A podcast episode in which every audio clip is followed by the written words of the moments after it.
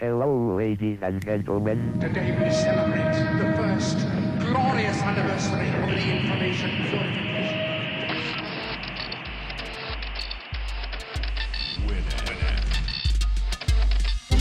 Piratas de Tierra del Fuego. Tecnología del mundo ensamblada en casa.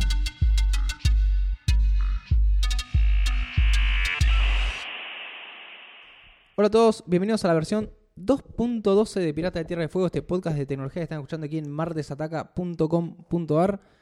Mi nombre es Andrés. Y yo soy 4NDR35. Andrés en lit. Está bien. Vos a veces escribís con, con números y letras y estoy, ponele 5 o 6 segundos más que cualquier tweet en descifrarlo. Es que sí, es eso, es algo que se usaba mucho en las épocas de Counter-Strike y diversos juegos en red. Y que no sé, me debo haber golpeado la cabeza recientemente porque me, me volvió. Es como que lo Está estoy bien. haciendo de vuelta. No, yo pensé que lo hacías porque a veces cuando uno tuitea y pone números y letras, como que nadie te puede, no, no se indexa. nadie te También, busca. también uso eso cuando, por ejemplo, subo el leak de algún disco. Claro. Porque hay bots que buscan los leaks y después, tipo, Twitter te manda, tipo, mensajes diciéndote, che, no subas contenido X. Entonces, no sí, seas tipo, malo. lo pones, tipo, un poco encriptado, por así decirlo. Sí, eh, ofuscado. No se- ofuscado es la palabra, sí. No se dan cuenta tan fácil.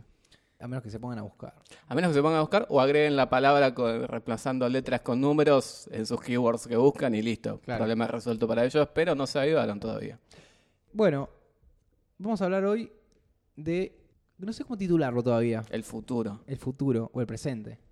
El presente El de alguien que está en el futuro. El presente y el futuro. Sí. Porque es eso. Es, básicamente eso. ¿Cuál sería para vos como el, el- el título que englobe todo esto? China. China, China, China, China, China. Sí, es. Como diría el presidente electo de Estados Unidos. Uf, qué miedo. Sí, qué, qué inter- qué interesante va a ser esa relación. Qué tensa que va a ser realmente. el otro día hubo una reunión, me contaba un compañero de trabajo, eh, con los capos así de Silicon Valley, Hmm. que yo no me había enterado, pero que pasó, que había muchos memes con la cara de Tim Cook sentado con Poker Face, queriendo decir, nosotros no vamos a fabricar en Estados Unidos iPhones porque no nos conviene. Eh, Porque vino Donald Trump con esta idea de todo americano, todo se fabrica acá, cosa que no sé cuándo realmente pasó, si pasó... ¿Sustitución de importaciones? ¿Qué es esa idea extraña Pero que no- quieren implantar? no dan los números, creo, para las grandes empresas de Silicon no, Valley. Realmente no.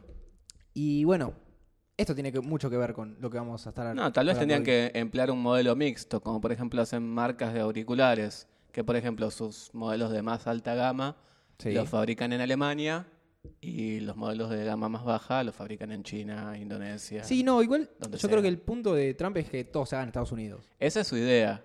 No es creo muy que se- utópica, creo. Es que, bueno, íbamos a hablar de esto un poquito más adelante, pero Estados Unidos ya no tiene la capacidad productiva que supo tener. Eligió no tener esa capacidad productiva, de hecho, de mantelar toda su industria para llevarlo al extranjero donde los costos eran más baratos. Sí, también creo que no solamente en la industria tecnológica, sino en, en todas las industrias. Toda la industria de manufacturación. Lo que se vende son marcas e ideas. Después las mandamos a hacer y Sí, que vuelva y la sí. vendemos. Que la, a ver, la, la marca y la idea es lo que vale. Después, tipo, ¿quién te hace el hardware? Eso es lo más barato. Que te lo haga quien sea, quien pueda, al costo más marginal que sea posible. Así que nos estamos yendo de viaje a dónde? A China. Y primero vamos a hablar de China e Internet, que es tipo una de las cosas más importantes y, y que más han cambiado y que más van a cambiar la forma de la Internet en los próximos años. Para, para poner en contexto, China, estamos hablando de un país Gigantesco. y teóricamente comunista. Comunista. Sí, sí, sí.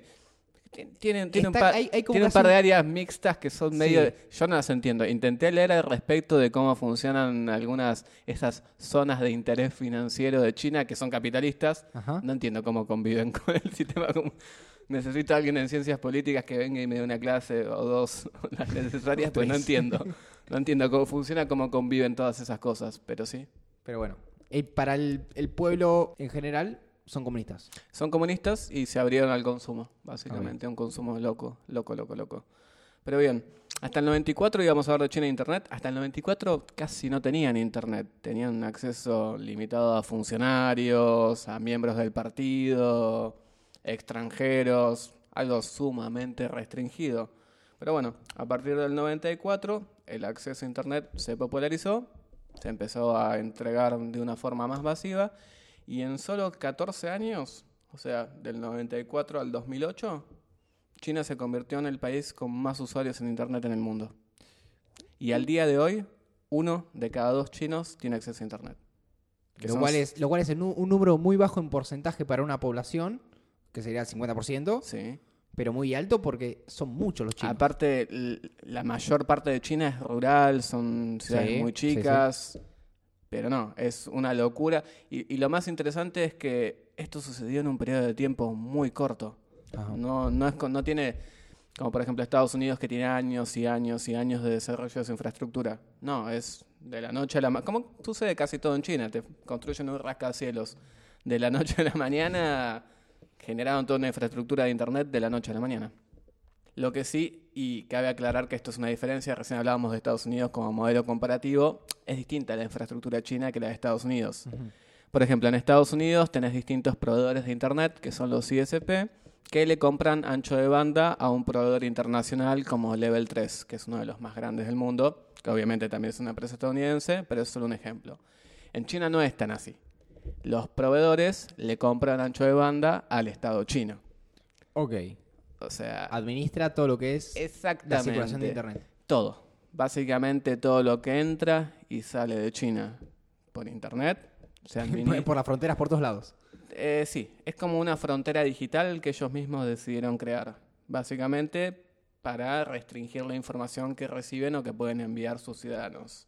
Tiene un nombre esto, Golden Shield Project, pero se le conoce como la Gran Muralla China eh, por motivos obvios, realmente. Está si no saben qué es, Está les- perfecto. Les recomiendo que googleen, pero sí, es un proyecto, la verdad que no se sabe técnicamente cómo es, pero es un sistema muy complejo porque vos imaginate el flujo de usuario que tenés, el ancho de banda que estás constantemente controlando, requiere una infraestructura a la par. O sea, Claro. imagínate, tenés uno de cada dos chinos usando internet. No sé qué número será exactamente, pero es un número astronómico. Tenés que tener una infraestructura que constantemente esté monitoreando todo ese ancho, toda esa información que pasa, buscando palabras clave, buscando puertos, todo el tiempo funciona. Debe ser. No hay datos, lamentablemente, No, no, claro, pero debe ser una granja de servidores gigantesca. Realmente debe ser una locura. Sería interesante que en algún momento se- nos muestren cómo usan esto. Pero bueno, lamentablemente por estos motivos los chinos tienen acceso limitado a la Internet y no tienen acceso a ciertos servicios que tenemos nosotros en Occidente, como por ejemplo Google. Ellos no tienen Google, tienen Baidu, que es Claro. un- básicamente todo lo que tenemos nosotros acá o lo que conocemos nosotros como servicios de Internet, ellos tienen una alternativa china. Inclusive tienen un Uber chino, tipo, están Igual, bastante avanzados. En, es- en ese sentido, yo no creo que esté mal, porque también estamos hablando de una, una cultura totalmente distinta. Y no pasa solamente en la tecnología, sino, por ejemplo, en lo que es, no sé, la industria del cine. Que no se puede insertar en China, más porque hay barreras y porque de la todas gente formas, no, les cabe eso. de todas formas, eh, he leído que es como el gran mercado que quiere conquistar Hollywood, China. Es como Sí, sí, sí, sí. donde pone su objetivo. Lo que pasa es que tiene una cuota muy baja de películas eh, extranjeras. Claro. Así todo, hubo tanques que pudieron eh, penetrar el, el sistema chino y que tuvieron mucha gente. Por ejemplo, no sé, había mucho miedo con no sé, Kung Fu Panda, que parece una pelotudez, pero Capaz se ofenden. era una película que era sobre China, Claro. en un punto. Eh, ¿Te fue bien? le fue bastante bien, sí. Pero bueno, las cantidades de películas que pueden entrar son muy pocas. Y Sí, los sí. yankees le meten muchas fichas a esas películas para que, eh, nada, se vean películas extranjeras, pero bueno, está muy reducido el mercado. Claro. Otro, otro dato interesante de China, y bueno, igual antes de este dato interesante, es más interesante hablar, ya que hablamos de aplicaciones y hablábamos de la alternativa a Google, que es Baidu, hablemos de la alternativa de Facebook, que es básicamente uno de los sitios más importantes, queramos o no, de Internet en este momento, que se llama WeChat. Sí, empezó como un servicio de alternativa mensajería. a, a unas cuantas cosas. Alternativa a la vida. herramienta. Eh, no sé si es una gran herramienta. Es una gran herramienta de control a nivel masivo, realmente. Ajá. Pero empezó como un clon de WhatsApp o cualquier otro servicio de mensajería que ustedes pueden llegar a conocer. Line, Beaver, eh, algún otro más, no se me ocurre en este momento. Pero fue mutando. Y mutando de formas que realmente no termino de entender. Porque, por ejemplo, no sé, vos querés contratar a alguien para que venga a pintar tu casa. Lo haces a través de WeChat. y después, si estás satisfecho con el trabajo que hizo- esa persona, lo compartís con todos tus contactos de WeChat y ellos saben que van con esa persona y esa persona se viraliza y se vuelve un magnate de la pintura de casas. Se puede viralizar cualquier cosa, no, no tiene por qué tener un... Es raro, no lo entiendo. Sí, está, está en el punto medio entre ser una aplicación y ser uno- un entorno operativo dentro del teléfono. Porque, Una dimensión más de su realidad. porque básicamente prendés el teléfono, abrís WeChat y está todo ahí. Está todo, no hay nada. Que- Inclusive aplicaciones del Estado, por ejemplo, no sé, querés reno- pagar el ABL chino o lo que tengan que pagar, lo WeChat. haces a través de WeChat. Todo pasa por WeChat y obviamente todo está severamente controlado por el gobierno chino. Todo. Tus mails, tus mensajes, los emojis que usás, todo. Completamente todo. Pero bueno, así, así lo dispusieron ellos en su momento. Eh, y después iba a decir algo importante de China, que me- me- no lo tenía anotado, pero es muy importante y es re- relacionado al mercado de los bitcoins. China controla el mercado de los bitcoins. Ellos tienen la mayor parte de bitcoins almacenados en el mundo. Ah, sí. Y son ellos básicamente los que regulan, obviamente esto no es algo público ni se sabe si es así realmente, pero al tener la mayor cantidad de bitcoins, ellos pueden regular el mercado para la baja o para la alza. Claro. Así que inclusive tienen fábricas. Cuando era rentable, sigue siendo rentable para ellos porque a la escala que lo hacen sigue siendo rentable, pero tienen fábricas de bitcoins que son galpones Con, computadoras, trabajando, trabajando. que inclusive tienen soluciones de refrigeración interesantes. Yo soy administrador de sistemas y conozco data centers y por lo general tienen aires acondicionados gigantes que van por abajo del piso levantando el aire caliente para que vaya arriba y lo extraen. Está, está bueno aclarar para los que no saben o, o nunca lo pensaron. La computadora calienta muchísimo. Uf. Eh, a mí me, yo Es el peor enemigo. El, el peor enemigo de cualquier sistema electrónico es la temperatura. La temperatura Sí. y la humedad. Esos son los dos mayores enemigos que tiene un sistema electrónico. Estamos, nosotros ahora en este momento que estamos grabando, en verano. Empieza el verano y la computadora calienta un montón. Yo la, sufro con la, con la portátil, que pones la mano encima para usar el trackpad y serís- sentís el- la temperatura Sí, subiendo. sí. Una solución que yo ofrezco es el gel de hielo, con cuidado obviamente para que no se derrita el agua, o arriba del mismo del gabinete si tenés un- una computadora con, de escritorio, eso funciona. Pero pensar esto con cientos o tal vez miles de computadoras, la temperatura que puede llegar a haber dentro de un, eh, un data center o dentro de una, una granja Mm, eh, es terrible.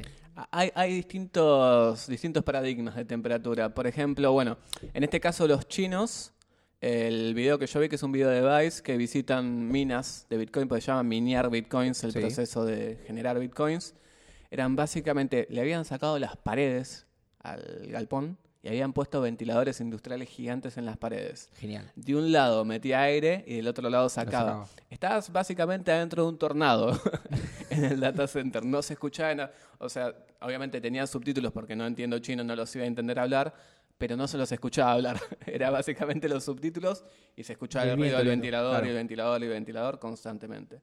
Y se turnaban en turnos de 12 horas para controlar las máquinas, cambiar las que no funcionaban. Una locura. Y así miles y miles y miles de fábricas a lo largo de todo China.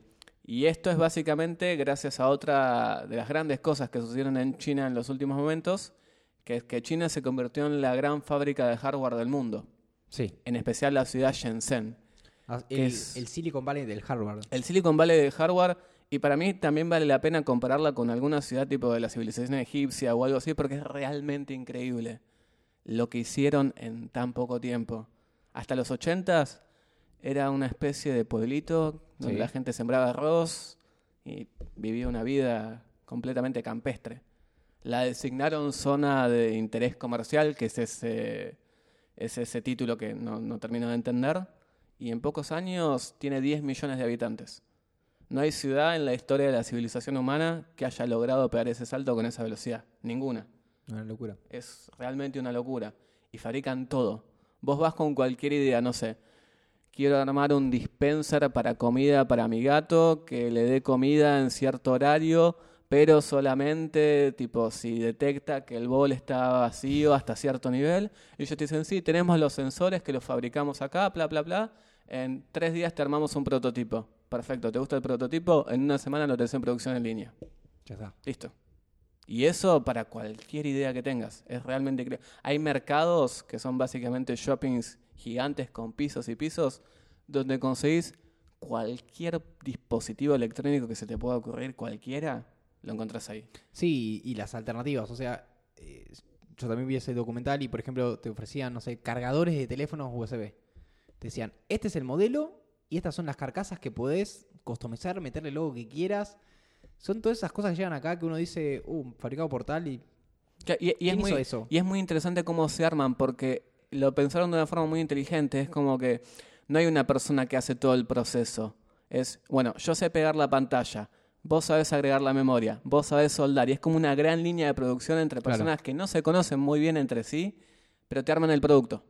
Lo arreglan entre ellos. No entiendo muy bien cómo, ni seguramente ellos lo deben de entender del todo, pero es una línea de producción maravillosa. Shenzhen es realmente, para mí es uno de los lugares, esas ciudades que vos decís, esto es realmente el futuro. Para mí Shenzhen es el futuro. Sí, está bueno porque también los tipos lo que quieren plantear no solamente es que son las fábricas del hardware en el mundo, no solamente la- las empresas grandes de Estados Unidos le dicen, haceme esto y el tipo lo hace y se lo manda, sino que también hay gente trabajando, pensando ideas nuevas. No, no, no es solamente hacemos lo que nos dicen, sino que No, claro, hay, están hay- creando. hay muchas incubadoras Claro. en Shenzhen, que las incubadoras son de gente de todo el ejemplo, mundo. Una persona que tiene mucho capital, entonces arma un edificio donde personas pueden ir y desarrollar sus ideas. Claro. Y eso lo hacen obviamente a cambio de un porcentaje de la empresa, si después la pega, obviamente es plata. Pero lo que permite que haya muchas incubadoras en Shenzhen es que realmente es muy barato poner la incubadora y pasar de una idea a un prototipo a producción en realmente tiempo récord. Que si Sí. lo querés hacer en Estados Unidos, imposible. ¿Por qué? Porque lo tienes que mandar a, o a China o- a una fábrica local que va a tardar Por más. eso y por otro tema que también es las patentes. En China tienen una visión un poco más comunitaria acerca del tema de las patentes. Está bien que vos tengas tu patente y quieras hacer plata con tu patente, pero si a mí hay algo de tu patente que me sirve para desarrollar mi producto, Permiso. Y a mí me parece perfecto, porque así fu- funciona el desarrollo científico. En base a las ideas de otro, se va acumulando, se va acumulando, se va acumulando, hasta que se llega a, a un diseño final que después es la, el punto de partida para otro desarrollo. Claro. Me parece perfecto el, el concepto chino, lo que sigue obviamente permite que de esa memoria, esa memoria ese de Sony que vos te compraste, haya 10.000 versiones truchas y nunca sepas realmente si estás comprando la original. La verdad que siempre que compro ese tipo de productos, por ejemplo, una memoria que decías vos que es algo muy fácil de, de imitar, nunca sé si es original.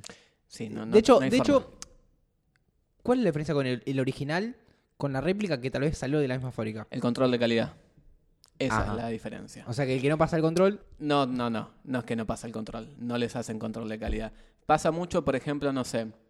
eh, vos tenés una capturadora de audio, ¿no? Sí. Por ejemplo, te contrata Behringer y te dice, acá tenés los planos, yo necesito que me fabriques 100.000 de estas. Buenísimo, te fabrico 100.000 con todos los controles de calidad que vos me pidas, en todos los pasos de la producción que vos quieras. Después, yo me quedo con los planos y empiezo a sacar capturadoras a lo loco. Le voy a chequear, sí, sí, le voy a chequear que funcione todo, dale. Salen y así se Salen, al salen. mercado de copias. Pero bueno, es la forma en la que ellos pueden sostener un modelo productivo tan agresivo, realmente, porque si no, no tendrían forma de mantenerlo. Si jugasen según las reglas que les plantea el mundo occidental, no podrían tener eso. claro. Sería algo completamente distinto.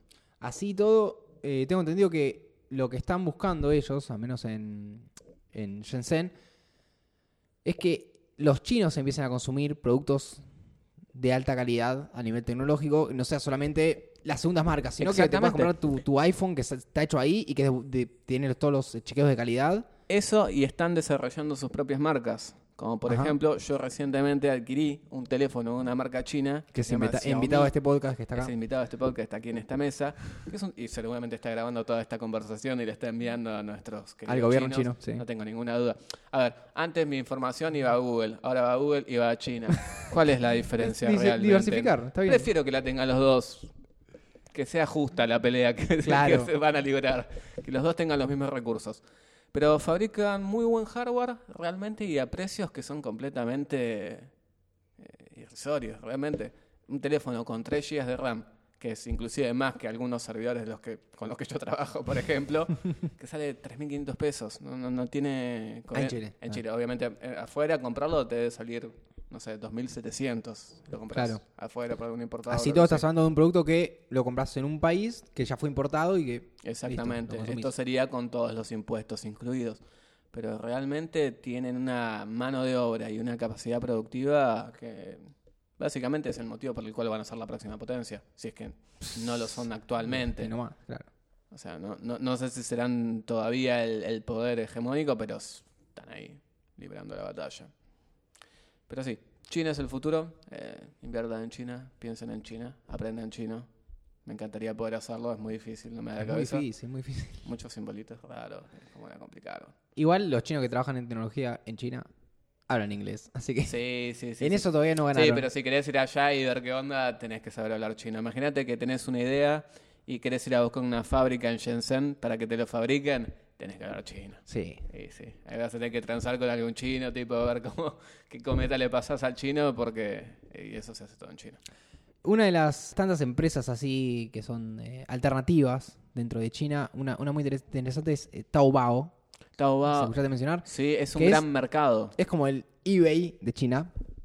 Eh, Inclusive mucho más grande que el eBay de China. es, que, es que China es todo mucho. Es todo más grande. Es verdad, e- Ya, es ya eso. el, el mercado de Claro, base. uno, uno a veces se sorprende y decís, uy, es como la versión más grande. No, ellos son más grandes. Claro, la- siempre la, la versión base, la- el, el mercado base, va a ser más grande. Claro. Siempre. Después, si, si, si, si pasa las fronteras, bueno, será mucho más grande. Eh, Pero no necesitan que pase la frontera. Eso es lo que tienen Claro, los productos chinos. Si le funciona en China, ya está, ya me alcanza. es rentable todo. Eh, es muy interesante porque no hay muchas reglas de si es algo original o no es original. nada. Y uno puede, estuve escuchando el otro día, comprar un, no sé, un software. Yo quiero comprarme un... El, Adobe. El Adobe, todo el paquete Adobe. Y lo pido. Sé que es pirata, me va a llegar, me va a llegar con el serial, me va a llegar con todo. Y funciona. Sí, Y, funciona. y- y dentro del sistema es, entre comillas, legal vender ese tipo de software. Eh, Es legal vender todo. eh, Se sí, venden sí, sí, sí. réplicas de lo que quieras. Ropas, zapatillas, anteojos. Lo, lo que más me impacta son los iPhones iPhones. con sistema operativo Android, Hermoso. que son iguales con un Android que tiene bueno un, un tema que es muy similar al, al iOS. Bueno, el, el tema que tiene mi teléfono Xiaomi es bastante parecido a iOS. es una mezcla entre iOS y Android, pero tiene unos guiños al iOS. Claro. así. Digo, mira, mira, tengo un iPhone. Pero no. pero no. Es dorado igual, ¿eh? Es dorado, sí, sí. Qué lindo color elegiste. Eh, No lo elegí yo, fue una- un tema de stock, pero la verdad que aprendí a creer el color dorado. Es muy lindo. ¿Sí? Se diferencia. Todos los teléfonos son negros hoy en día, los apoyás en una mesa y no los diferenciás. Este es dorado, llama la atención. Me parece bien.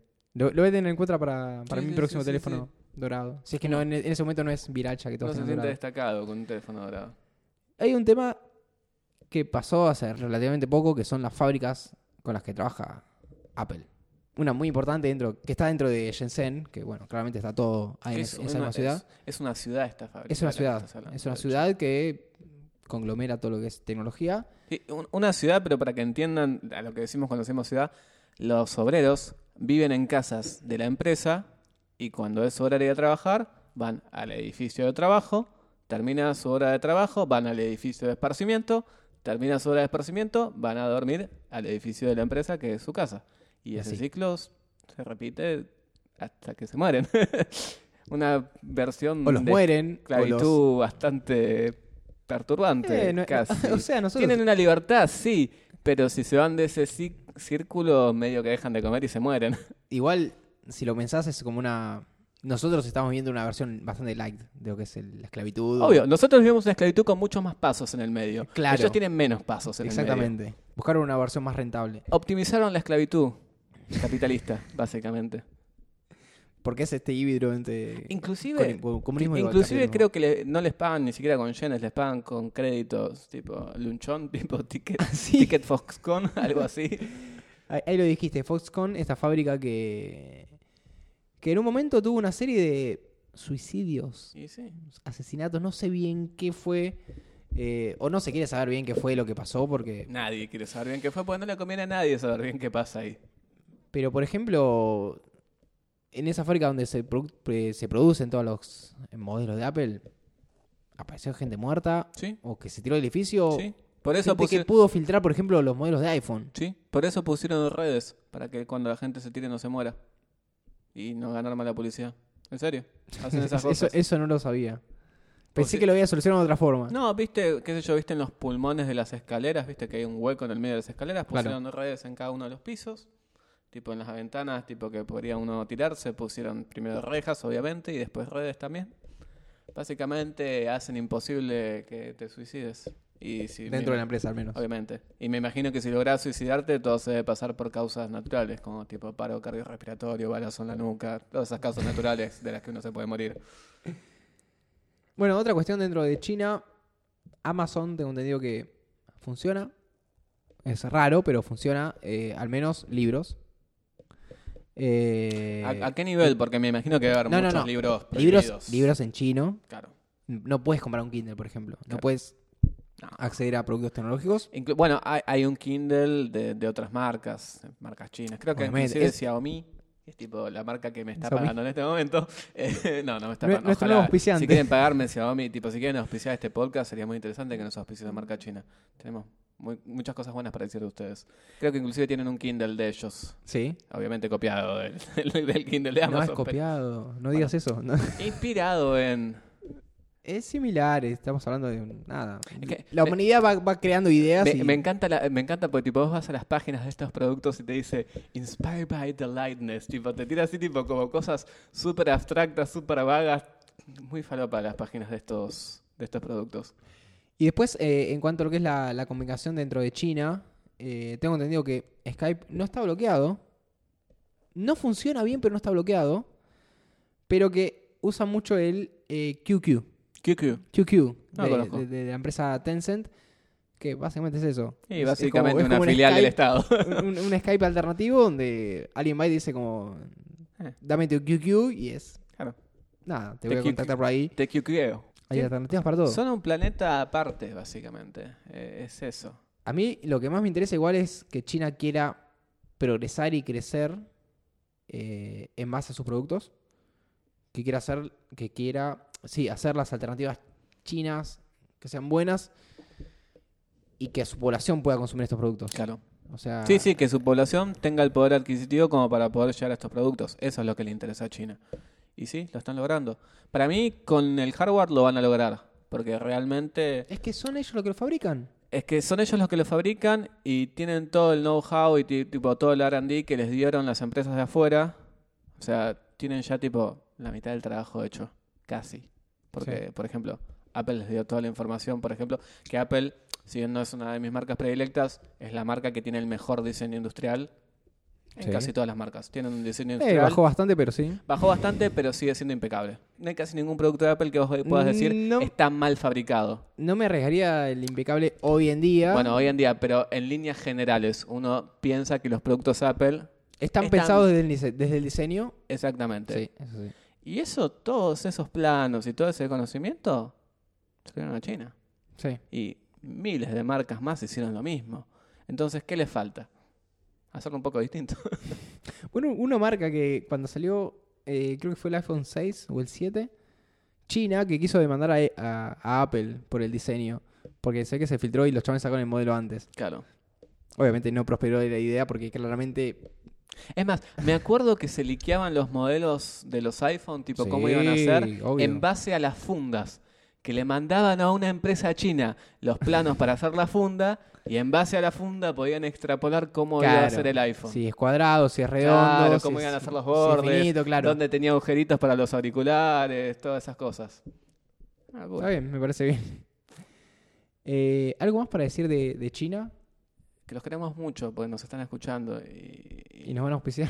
y nos van a auspiciar. Y nosotros queremos su auspicio.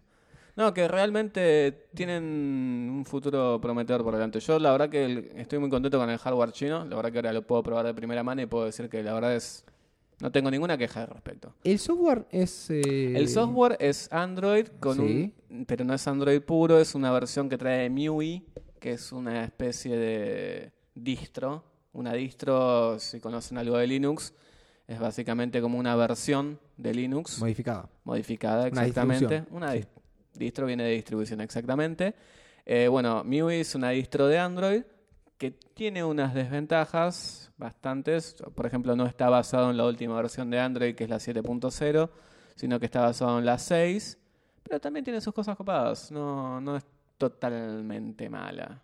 Obviamente, me imagino que está tocada al punto como para que puedan tener acceso las distintas entidades del gobierno chino y lo que sea que hagan con toda esta metadata que recolectan. Pero no, no tengo ninguna queja. El hardware me parece muy bueno, el software le falta. Hubo un problema hace poco con un, un software que venía dentro de los teléfonos chinos, que ni siquiera, dentro de varios teléfonos que cualquiera puede adquirir en cualquier lugar, que están hechos en China, que estaba dentro, tengo entendido, dentro del BIOS del teléfono, que mandaba datos a China. El firmware sí, Sí, hacen esas cosas. Pero esas cosas también las hacen los yankees, no, no, hay que- no- no hay que ser necios.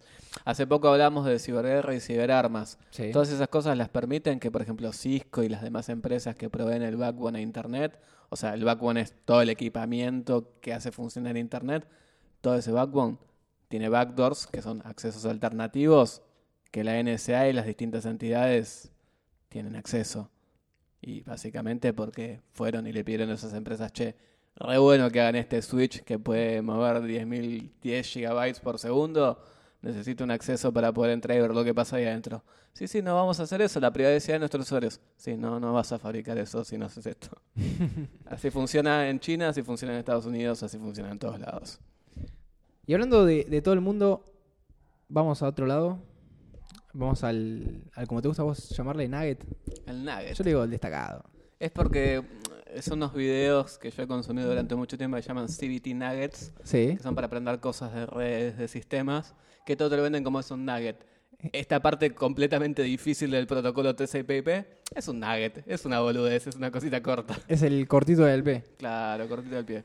Entonces, eh, el destacado de hoy, eh, lejos de China, va a ser algo relacionado con el listado de los 10 científicos del año 2016 que sacó la revista Nature, que es una, una publicación muy El destacada. Grammy de la ciencia. Ponele, sí. Tipo, estas 10 personas tipo, nos volaron la peluca a los científicos y vale la pena que sean enlistadas y mencionadas para Nos toda la volaron, nos volaron las batas. Así es. Podríamos estar hablando de Gabriela González, que es una argentina. Viste acá, argentino, nos golpeamos el pecho y decimos, sí, el mejor científico del mundo. Golazo. Eh, pero bueno, una, una argentina está en, en una universidad estadounidense, Sí, sí, que fue noticia, igual acá, que ella estuvo con las, el tema de las ondas gravitacionales y probando una teoría formulada por Einstein hace 100 años. Grosso. Una cosa muy loca ella, obviamente, y, y un equipo de, de científicos.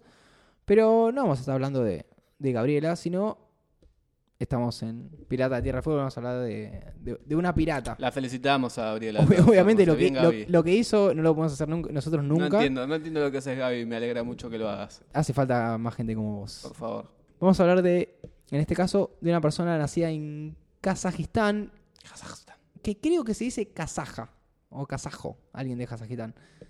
Misterio. No sé No cuál sé, es su. No sé, pero bueno, yo diría kazajistaní, pero creo que no, no se dice así. ¿Kazajstano? ¿Puede ser? No sé. Un misterio. Bueno, la, la- la señorita esta se llama Alexandra Elbaikian, que sorprendentemente nació el mismo año que nosotros y no está haciendo un podcast, sino que ella, sino está que haciendo ella algo productivo. está serio. haciendo algo mucho Bien mejor. por ella. Lo pienso todos los días, pero Yo después cuando, no. cuando vi la fecha de nacimiento dije como, Me hace mierda cuando veo a lo peor es esto. Si yo veo a alguien que nació en el 87, que es tipo un año más, o en el 89, un año menos, no me, no me toca no me tanto. molesta tanto. Pero veo no. el 88 y digo como, No, me hace mierda. ¿qué hago grabando un Me hace podcast? mierda. Eh, eh, Esta persona está usando su tiempo de una forma productiva. Yo estoy haciendo giladas. Claro. Menos mal que Messi tipo no nació en el 88. Eh, bueno, estamos hablando de Creo una... que 87, ¿no? Claro. Bien Messi. Wow. Bien Messi 89. por zafar al 88. Esta, esta, bueno. Ella es desarrolladora de software y neurocientífica que se graduó en ciencias de la computación en Kazakh National Technical University en En Kazajistán. exactas de Kazajstán. Exactamente, en la UBA de Kazajistán, donde se especializó en ciencias, eh, en seguridad informática. Mira, De algo sabe. bastante. Lo extraño dentro de este reconocimiento que le da la revista Nature es que Alexandra se la puede considerar una enemiga de todo el sistema este. ¿Por qué? Porque ella es la fundadora de SciHub. SciHub es básicamente un lugar al que entras a buscar publicaciones científicas gratis. Ah, entiendo. Básicamente es como papers de acceso público. Exactamente, pero papers no públicos. Ese es el punto. Claro. Es como un Eh, Pirate, Pirate Bay de, de papers. Inclusive Bien. un poquito, va un poquito más allá. Me gusta. Eh, yo cuando leí sobre esta chica, que no se sabía mucho porque claramente ella no vive así dando vueltas por el mundo, sino que no, no. se sabe bien dónde está. Y está se bien. comunica Por lo que forma- está haciendo, está bien que no se sepa bien dónde está. Las comunicaciones de ella son de forma encriptada. Inclusive tuvo una entrevista con Nature de forma encriptada. Eh, Me encanta eso, porque todas las personas que tipo tienen algún background de seguridad es como que cada vez que tienen que comunicarse con el mundo exterior, extreman las medidas a unos Claro. puntos que casi son irrisorios, necesarios, pero parecen como completamente ciencia ficción. Eh, lo que hizo esta chica fue muy parecido. Yo cuando lo me enteré, eh, pensé mucho en Aaron Schwartz, que tenía una idea muy parecida de, che, hay muchos documentos eh, públicos o privados que deberían ser públicos, que están bloqueados por un pago, porque tenés que pagar para acceder a ese un material. paywall, como se le dice. Exactamente, un muro de pago. Y nada, quiso compartirlos. Aaron Schwartz, si no escucharon, hay un episodio de Piratas que hablamos de eso, que es. Tipo, descargó un montón de archivos de JSTOR, que es uno de los tantos repositorios de archivos eh, privados de índole científica, y lo detuvieron. O Le hicieron una cama, Le hicieron una cama muy importante. Él no llegó a distribuirlos. lamentablemente. Ni siquiera se podía comprobar que los iba a distribuir, simplemente él podía alegar que estaba haciendo un experimento informático. de. Puedo descargar todo esto. Una historia muy triste. Muy triste, muy triste. Me alegra mucho conocer que haya gente de este tipo como... Que tenga esos ideales. Exactamente. Y, y me, me llama la atención que es de la misma época, porque la idea de ella na- surgió en el año 2009, cuando se dio cuenta que para estudiar, para hacer ciertos tipos de trabajos en la universidad, necesitaba acceder a cierto tipo de trabajos eh, académicos. O sea, ella sabía que estaban ahí, pero no podía estar pagando entre 20 y 30 dólares, euros o lo que Y sea no, a- hace imposible que una educación sea algo gratuito o accesible, porque si tenés Más que, que... nada accesible. O sea, no, no todo el mundo puede pagar esos costos y más en países como por ejemplo Kazajstán, que no, la verdad que no conozco nada acerca de su economía, pero no me imagino que sea la más emergente de todas o la mejor del mundo realmente. Sí, es lo que yo siempre pienso. Tal vez la gente inteligente no está en un solo lugar del mundo. No, está es distribuida por eso, el mundo. es eso. nacen con ese don y hay que darle más posibilidades. Lo que hizo ella fue descubrir la forma, a través de sus dotes eh, de programadora, para saltarse estos paywalls, como mencionabas vos, los muros de pago, y se dio cuenta de que había muchos estudiantes que accedían a los documentos que ella podía acceder. Básicamente ella salteaba la parte de pagar documento. No, yo no lo pago, hago esta Tramoya. cosita, esta tramoya, accedo al documento y otro le decía, che, ¿cómo hiciste? ¿Cuál- ¿Lo pagaste? No, toma. Y se lo daba. Al darse cuenta que había muchos estudiantes que querían hacer esto, en el año 2011 eh, abre la web SciHub, en donde podía facil- facilitar el acceso a todos estos documentos a muchos estudiantes e investigadores del mundo. Durante mucho tiempo, esta web pasó un poco desapercibida. Y también porque solamente apuntaba a un nicho completamente ajeno al mundo occidental. tipo, Claro, claro. Pero bueno, fuera de radar. pero estás dentro, exactamente, esa es la, la palabra, fuera de radar, pero estás dentro de internet. En un momento alguien va a llegar y decir como, ah, esto es resarpado, esta herramienta, y, y se va a difundir un poco más. Eh, puntualmente en este año, 2016, se dispararon las, eh, las cifras. Por ejemplo, se sabe que tienen casi 60 millones de documentos Una locura. y muchas más descargas, unas 75 millones. Así todo, las descargas es algo así como el 3% de las descargas de archivos científicos, de documentaciones de todo el mundo. No es tanto, pero claramente va a escalar. Claro, pues me imagino que el grosso de eso se hacen a través de universidades, universidades que sí pagan las licencias necesarias como para hacer uso de esos documentos. Ahora, lo interesante de cómo funciona SciHub no es que es un sitio donde vos googleás quiero este documento, googleás dije, eh, Claro, patrones de migración de las palomas. Estoy buscando ese documento. Ponele. Y no es que buscas eso y dice, este es el documento. No. Sino que vos entraste, por ejemplo, a JSTOR. JSTOR es uno de estos eh, Repositorios, de documentos, de papers. Y te dicen, bueno, acá está la migración de, la- de los pájaros, pero tenés que pagarlo. Eh. Agarras el link, entras a SciHub, pones el link y lo que hace... Directa, es como directamente copio el vínculo. link, de- poné el link. Sí. Yo he probado con uno y funciona. Eh, solamente para fines eh, de chequear esta teoría, Exactamente, obviamente. exactamente. esto- Acá nadie hizo nada ilegal, pero me gustaría poder hacerlo, ser científico y poder hacerlo Claro. y decirlo Es públicamente. solo un experimento. Entonces lo que hace el sistema de SafeHub es buscar en LiveGen. LiveGen es un motor de búsqueda que tiene acceso a un montón de repositorios, Sí, sí. eh, artículos científicos y libros. eh, supuestamente alojado en Rusia, no se sabe bien dónde está LiveGen. Rusia tiene sus propios data centers. es un Pero bueno, la idea es que no se sabe bien dónde está esa información. Entonces, primero SafeHub busca ahí. Vos querías la migración de pájaros, buscamos ahí. Si no llega a estar ahí, o sea, si está te lo devuelve, bajate Bien, el archivo. buenísimo. Alguien ya lo buscó. Si no, lo que hace es, a través de, de su magia, eh, atravesar este paywall, el muro de pago. Es como que internamente compra ese artículo. Claro, debe ejecutar el script para saltear ese paywall contra las páginas pagas. sí, pero el chiste está acá. Es tipo on demand. Sí, pero el chiste está acá. No es que lo compre ilegalmente. Sino que tiene varias donaciones de académicos Ah, anónimos mira. que dicen yo tengo una cuenta en JSTOR. Claro, varias- comparte la- es como que comparte la cuenta de Netflix, pero te comparto la cuenta de Papers. Exactamente. El Paperflix. Y debe haber claramente un script que diga que no se note que estoy haciendo esto. Obviamente. Entonces, con todos estos donantes anónimos, ellos pueden descargar el archivo, mandarlo nuevamente, mandarlo directamente a LiveGen y, Y es- que vos lo descargues de y ahí. no es nada ilegal porque estás haciendo uso de recursos que ya pagaste. Exactamente. Todo lo de LiveGen está como ahí. ¿Qué onda? ¿Cuán Perfecto. legal es esto? Me parece perfecto. O sea que vos querés descargar algo, si no está en un lugar, lo compra entre comillas, lo mandas a ese lugar y te lo descargas. Ya está pago. Y el próximo ya va a poder acceder. Exacto. Es, la verdad que es una idea Increíble. genial, la genial. felicitamos desde acá. Eh, felicito a Alexandra. Obviamente que esto trae consecuencias legales. Uf, tener un quilombo. Pero el, el principal eh, problema fue la editorial eh, académica El Saber. No, Ah, pensé que me ibas a decir Santillana. no. Eh, Planeta. No, El Sevier, que es de Estados Unidos, que la demandó ante un tribunal de Nueva York por infracción de derechos de copyright. Eso fue el año pasado, 2015. Esto terminó en una orden provisional de cierre contra Sci-Hub, que esto me pareció mucho a lo que hacen acá, como pasó Con con, Pirate Pirate Bay. Bay. Tipo, tiramos abajo el dominio. Obviamente que a- a- hubo un par de días y, y estaba alojado en un punto IO. Sí. Actualmente entras a site-hub.cc y Aparte, lo interesante es que todos esos sitios son virtuales. Realmente virtuales. No, no hay hardware real como para que vos puedas entrar a una habitación y desenchufar. Y golpear todo y romper no todo y- existe más eso. Hay un solo, de hecho, por ejemplo, en Pirate Bay hay un solo equipo que es físico, que es el balanceador de carga. Todo lo demás es virtual. Claro. No existe físicamente. Pero bueno, hay gente que cree que sí, que es físico, que vas a ir eh, y romper todo y ya nadie puede acceder a eso, pero no entienden cómo funcionan las tecnologías actuales y más ahora que se está, está virando todo lo que es información a A la P2P. nube, sí, y toda la A nube. nube, y P2P, que creo que es El futuro. mucho más fuerte que, que la nube.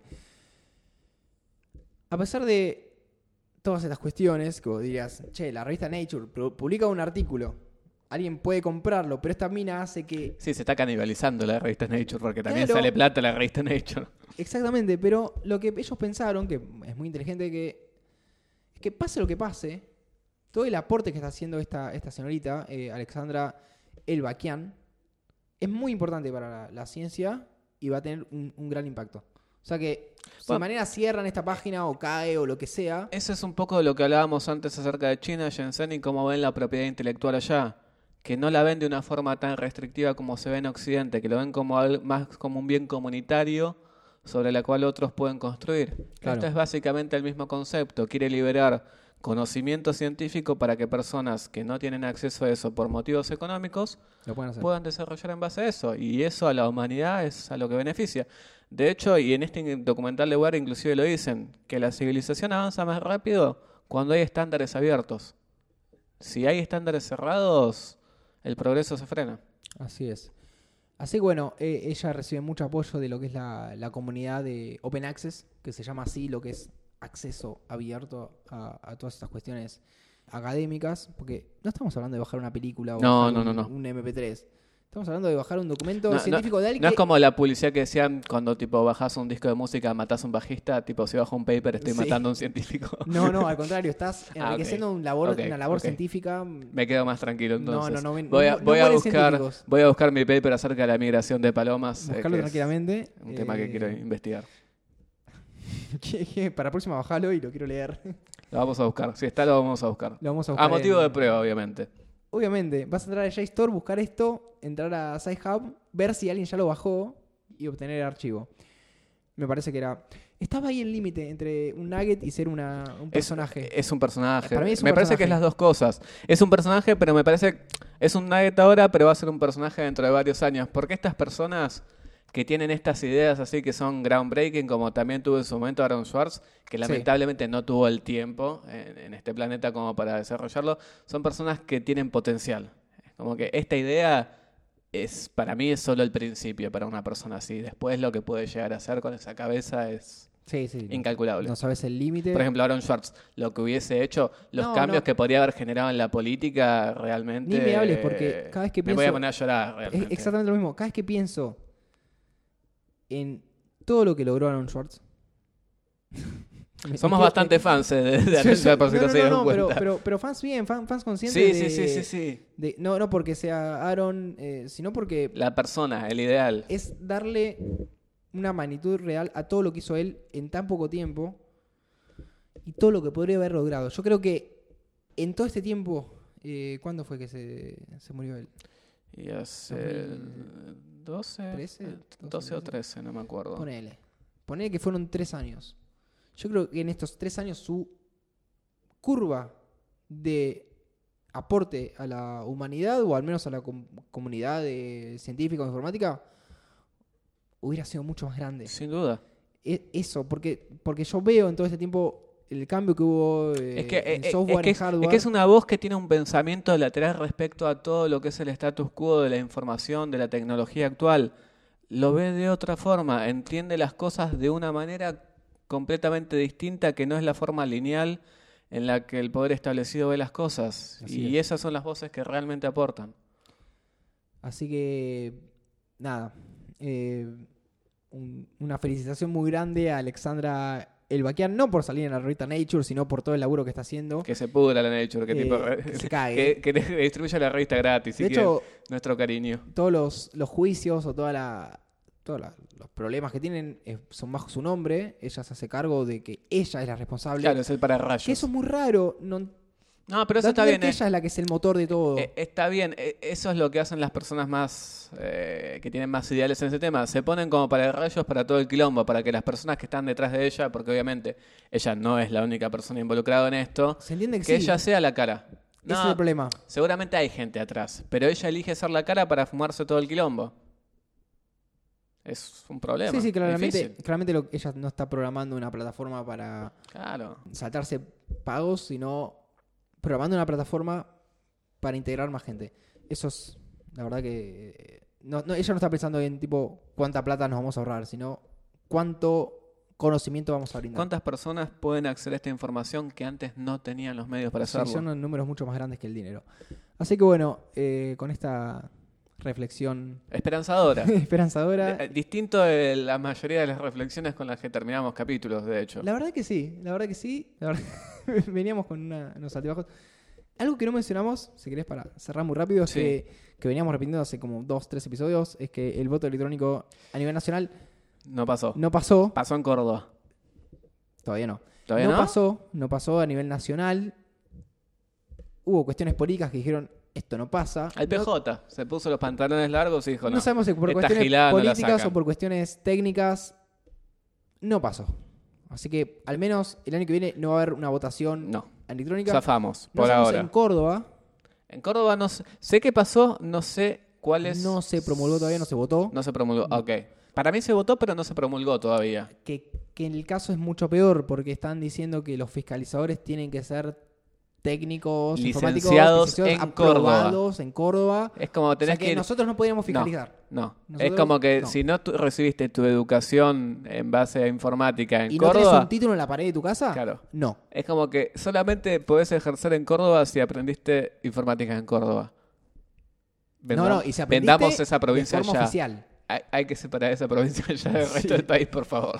Así que, bueno, es, ahora, esto lo que sienta es un precedente y es una larga batalla Sí, de sí, sí. los informáticos y los, los que, que entienden de sistemas electorales. Que va a seguir pasando, van a querer seguir implementando ese Es que este, sistema. este tipo de cosas no frena nunca. Es exactamente igual que las leyes en contra de la neutralidad de la Internet. Les cambian el nombre, les cambian un poquito las formas, pero siempre van a intentar atacar estos valores. Y es así, es una lucha constante que nunca va a terminar. Así que, che, era esperanzador el mensaje que le Sí. acabamos. Bueno, no, no, pero bueno, es así. La lucha es constante. Se- Es se ganó una lucha. la esperan- se ganó una batalla, la guerra sigue. Así es. Así que, bueno, este podcast que trata de ser esperanzador, pero No lo logra. no lo logra. Se llama Piratas de Tierra del Fuego y lo están escuchando en martesataca.com.ar barra Piratas de Tierra del Fuego. Eh, mi nombre es Andrés. El mío también es Andrés, como de costumbre. Espera que, vas a, que digas tu nombre en chino. En chino, ah, me es encantado. A ver, para, para, para, para. para. Yo quiero que agarres el teléfono. Voy a poner Andrés en chino y voy a poner la voz del teléfono. Esto es podcast, podcast en vivo. Live podcast. Esto, Google no lo está haciendo fácil. Google tendría que hacer esto fácil. Google, ¿para qué tenés toda mi información? Translate. Pero no hay una, una opción de poner Andrés en chino en Google y que te.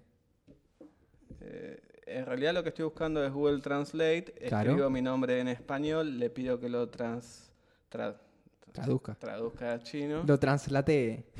A ver qué sucede. Traducir al. ¿Chino tradicional o chino simplificado? Mm. Mi nombre es Andrés. Y el mío es. Esto fue.